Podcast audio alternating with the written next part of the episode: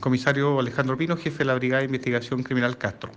Comentar que en base a una orden de investigar por el delito de cultivo y cosecha de sustancias estupefacientes emanada de la Fiscalía Local de Castro, esta unidad realizó, luego de corroborar el hecho, una entrada y registro autorizada por el Tribunal de Garantía Local a un domicilio del sector Gambo Alto de esta comuna, logrando incautar sobre 12 kilogramos de cannabis procesada, alrededor de 100, 120 plantas del mismo género en periodo de crecimiento, algunos elementos de dosificación,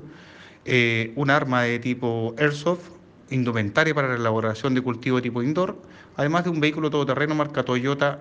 eh, año 2018, como también dinero en efectivo. De este procedimiento resultó una persona detenida de sexo masculino, mayor de edad, sin antecedentes policiales, por el delito de cultivo y cosecha de sustancias estupefacientes y tráfico ilícito de droga.